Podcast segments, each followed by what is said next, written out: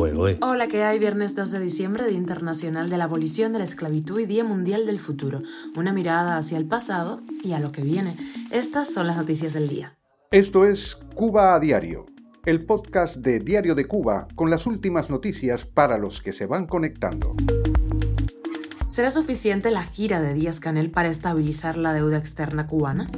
El gobierno cubano se molestó por la negativa de Estados Unidos a conectar a la isla a Internet por un cable submarino.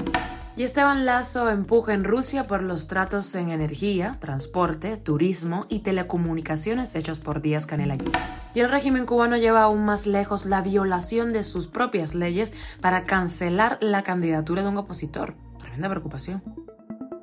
Esto es Cuba Diario, el podcast noticioso de Diario de Cuba. Y empezamos hoy con un artículo de opinión de Rafaela Cruz sobre si la ruta de Díaz Canel será capaz de estabilizar la deuda cubana. La deuda externa cubana es altamente política, pues los préstamos no llegan por las perspectivas económicas de la isla, sino porque algunos gobiernos están interesados en financiar al castrismo. Pero eso hasta un punto no es lo mismo financiar a Fidel Castro que a Díaz Canel. El ratio deuda Producto Interno Bruto cubano es del 26%. Algunos dirán, ah, pero sí, es poquito. Por ejemplo, Japón tiene 200% de deuda, pero nadie duda de que pueda pagarla, porque hay muchos aspectos importantes más allá de ese numerito de lo que se debe.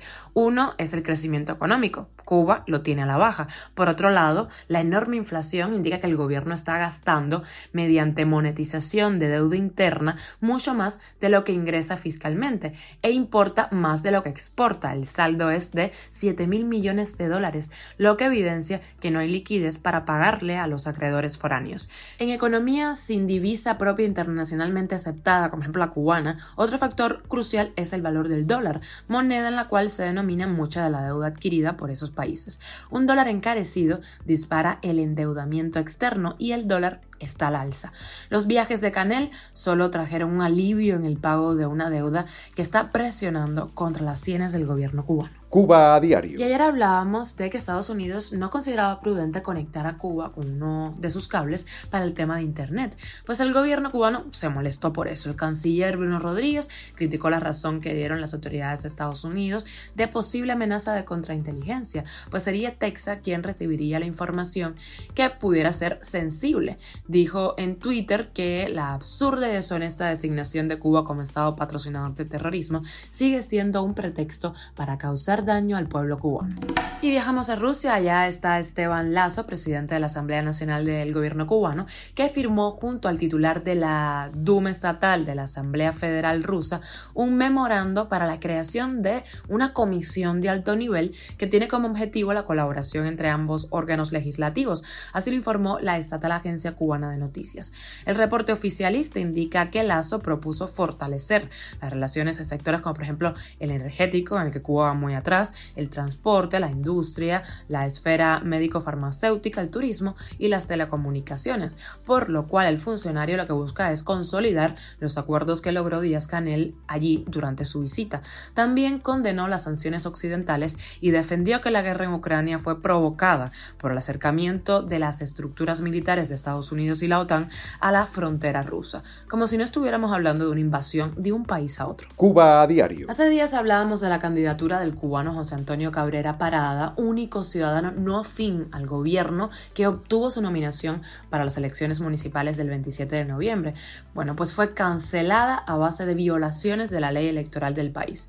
Tras obtener el respaldo de la mayoría de los electores en la circunscripción 55 de Palma Soriano en Santiago de Cuba, Cabrera Parada fue detenido y amenazado con la expulsión del trabajo si no retiraba su nominación. Así lo denunció el Consejo para la Transición Democrática en Cuba.